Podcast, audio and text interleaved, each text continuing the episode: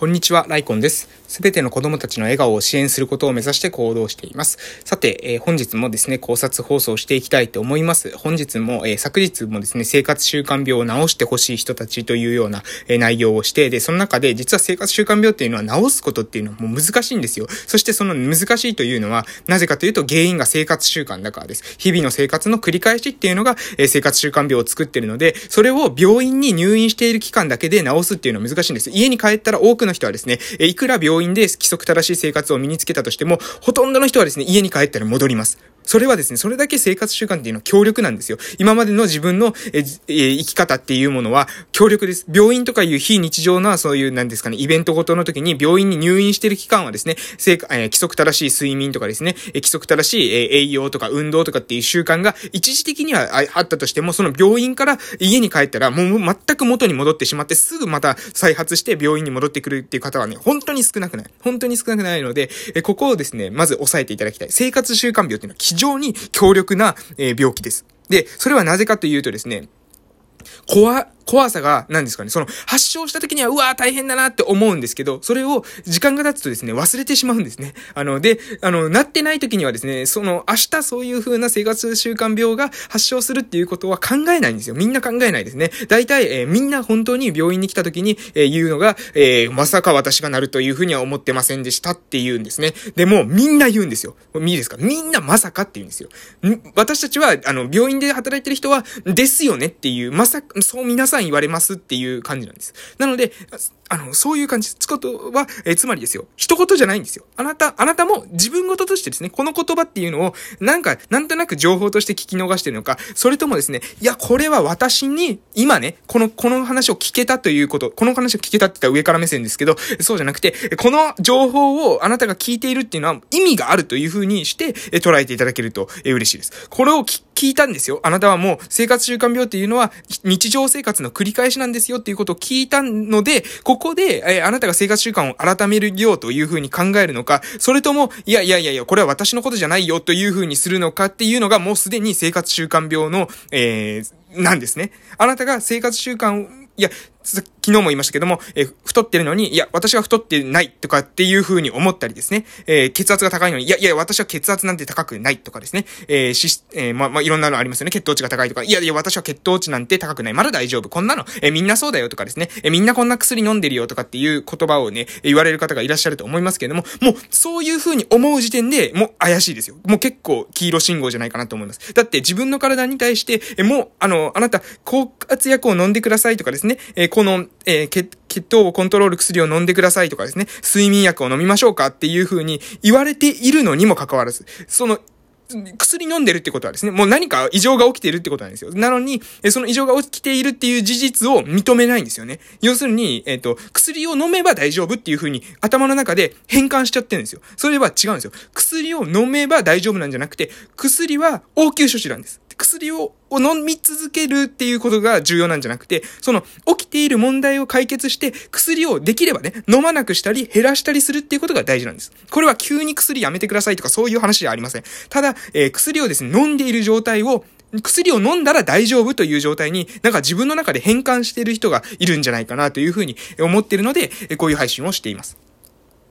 えー、なので、生活習慣、生活習慣病っていうのを、もうまずですね、そもそもですね、この薬でどうにか治してやろうというような考え方は、えー、やめてほしいなと。そういうふうに思います。では、えー、じゃあ何を変えればいいんですか？生活習慣、生活習慣言うんですけど、生活習慣ってそもそも何を指してるんですか？っていうふうに言われる方もいらっしゃると思いますので、これもですね、過去にも、えー、触れたことなんですけども、えー、4つ私は挙げてます。4つですね。まず4つ。もういろんなことありますよ。いろんなことあります。皆さん、皆さんのイメージとしては多分、お酒とかタバコですよね。あと塩分とか糖分とかこういうとこありますよね。ただ、え、もっとですね、もっとシンプルに4つ、4つで、え、覚えてください。最初にそんないろんなことを覚えようとするとですね、え、もう覚えられないので、4つです。1つ目、栄養です。栄養。栄養をしっかり、えー、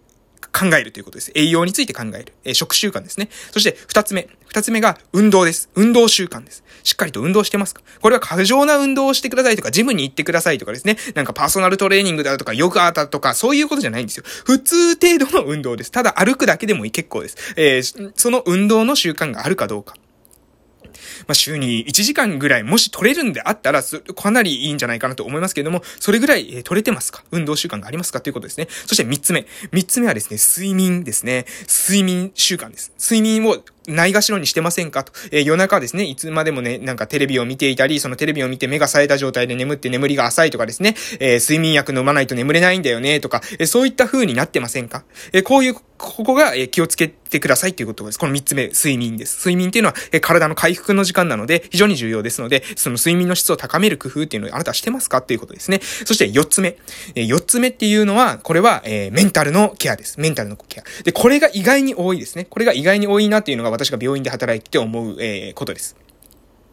メンタルの、えー、ストレス、メンタル面へのダメージっていうのは、本当にですね、じわじわじわじわと自分の体を蝕んでくるんですね。あなたが今日眠る時に何かモヤモヤとしたようなものが浮かんでくるのであったら、日々生活している中で何か、えー、なんか生きづらさを感じていたり、え、なんか、なんか違うんだろうよなとか、こう、こういう子がストレスだな、よなっていう風に思いながら毎日過ごしているんだったらですね、あなたはじわじわとですね、自分の健康っていうものを削っています。というか削られています。そのですね、メンタルの、えー、えー、面の問題においてですね、ストレスがかかって何か削られているはずです。なので、そこに対しても、え無視しないでください。そこを、え無視すると、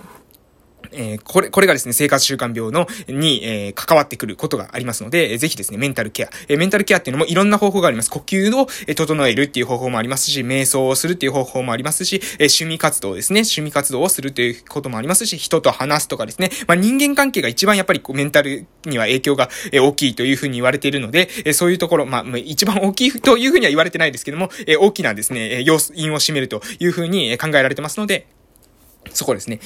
えー、なので、メンタルのケア。これも、非常に重要だというふうに思います。もう一度おさらいしますけど、栄養ですね。運動、そして睡眠と、メンタルケア。メンタルケアというのは人間関係とか趣味活動をするとか、瞑想するとかですね。まあ、こういったところです。そこでしっかりと心を、えー、保つ。ね。心と体を保つことによって、生活習慣を、病っていうのを回避することができますよ。回避するってことは絶対的に絶対回避できるっていう方法はないですよ。世の中に絶対回避できるっていう方法はないですけども、今に比べると発症確率を下げることができるということです。で、この発症確率を下げるということが非常に重要です。みんなですね、そんなに考えてないです。営業ね、あの、分かってはいるんだけどね、それがなかなかなんだよねってみんな言ってますから。えー、みんな言ってますから大丈夫です。あなたは、えー、そのみんなの側になってはいけないんですよ。その、この話を聞いてですね、いや、もしやってみようかなと思うんだったらですね、やる方法を考えてみてください。それは、えー、ぜひですね、その、そのことに詳しい人に話を聞いたりとか、えー、その方、情報っていうのもですね、もう今は、えー、調べることもできますよね。なので、そう言って自分で調べるでもいいです。自分で調べるのが大変だったら、それに詳しい人に聞くといいんじゃないかなと思います。必ずですね、アンテナ張ってるとですね、周りにそういう人いますから、そういう人から情報を聞く。で、自分の体っていうのをね、健康に保っていく。これはまず人生の幸福のですね、一番重要な、え、まあ、なんですかね、前提ですね。幸福を、の前提っていうのは自分がまず健康じゃないと、幸福っていうのはなかなか手に入らないんじゃないかなと。そういうふうに、思います。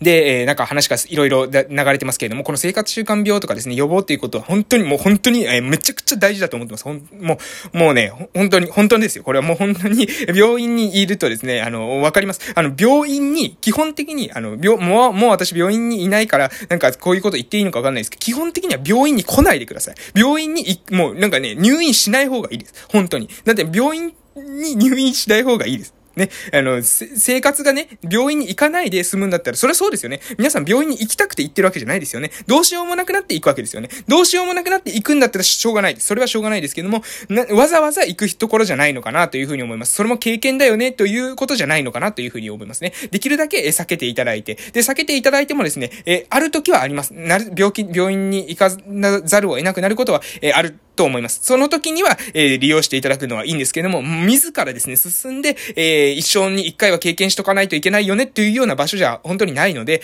そこはですね、あの、そういうふうに考えていただけると、えー、嬉しいです。えー、あとですね、この言葉をですね、最後に、えー、お話ししたいと思うんですけども、まあ、あの、変化っていうことについてですね、えー、基本的にですね、私たちっていうのは過去に戻ることっていうのはできないです。あの、タイムマシンがありませんので、ドラえもんじゃないですのでね、過去に戻ることはできないんですよ。常に私たちは変化の中にあるわけです。えもう、あの、私がこの、えラジオをですね、ポチッとしてですね、あの、なんですか、配信を始めた時間に戻ることっていうのはできないんですよね。私も命を削りながらこの配信をしてるわけです。で、皆さんもこの配信を聞いてる時っていうのは、命を削りながら、まあ、まあ、何かの移動中だったらですね、そんなことはなくて、隙間時間に聞いてるのかもしれませんけれども、えー、何かしてる時っていうのは、その、してる時っていうのは命をずっと使ってるんですよ。命っていうものを使ってるんです。時間をですね。で、なので、この変化っていうのは常に行われてるんです。変化は常に行われている。これは仏教で言うと、諸行無常っていう言葉がありますよね。すべてのものは、えー、えー、っと、一定ではないってことです。常ではないってことですね。すべてのものは、えー、変化があるということです。諸行無常っていう言葉ですね。で、その修行無常という言葉の中で、えー、考えてほしいのは、ゆっくり変化しているのか、激しい急激な変化なのか。病気っていうのは、ただ実は私はこう、これだけなんじゃないかなというふうに思ってます。普段はなんか若干ですね、ちょっとずつちょっとずつですね、毎日毎日変化していって、それが老化って言われたりしますよね。えー、老化していって、年だ、年を取っていくっていう、このゆっくりの変化であるのか、ポンというふうに悪くなる急激な変化、このが、まあ、病気なのかなというふうに思いますけど、えー、こういった、えー、違いな、違いでしかないのかなと思います。なので、変化っていうのはどっちもあるんですよ。ゆっくりの変化もありますし、急激な変化もあります。なので、この変化っていうもの自体にですね、えー、を止めることっていうのはできないんです。変化をゆっくりにしたりするのか、激しくするのかっていうのはあなたの、えー、チョイス次第だとは思いますけれども、基本的にですね、変化を否定しようとすると、なんかじ、えー、現実逃避をし始めて、現実を見れない自分になってくるので、えそういう風なやり方っていうのはあまりよろしくないんじゃないかなと思います。現実っていうものは受け入れながら、その現実の中で自分は常に、えー、ま、未来を向いて生きている。で、その未来を向けてどういう風な未来に進みたいのかを常に自分の中で選択しているっていう意識を持っていただけるといいかなと思います。昨日までの生活習慣がね、良くなくても、今日から変わることできるんですよ。今日からやろうと思えばできます。で、生活習慣ですので、繰り返さなければ意味がありません。今日から変わって毎日、毎日繰り返していけるような、そういった仕組みっていうものを、えー、もしですね、えー、作ることができたら、えー、生活習慣病からはですね、距離が、え遠くなる。もしかしたら、え一生ですね、関わらずに済むのかなというふうに思います。えー、ぜひ、えここをですね、一一度、え考える機会を、え年、これね、多分年始に流れていると思いますので、え今年1年もですね、健康で、え来年も、えこの配信をですね、皆さんが聞いてくれるということを、えお祈りしております。ということで、この辺で終わっていきたいと思います。ライコンラジオでは、朝と夕に1日2回配信をしております。それでは、えー、また聞きに来てください。最後まで聞いてくださってありがとうございました。またお会いしましょう。失礼しました。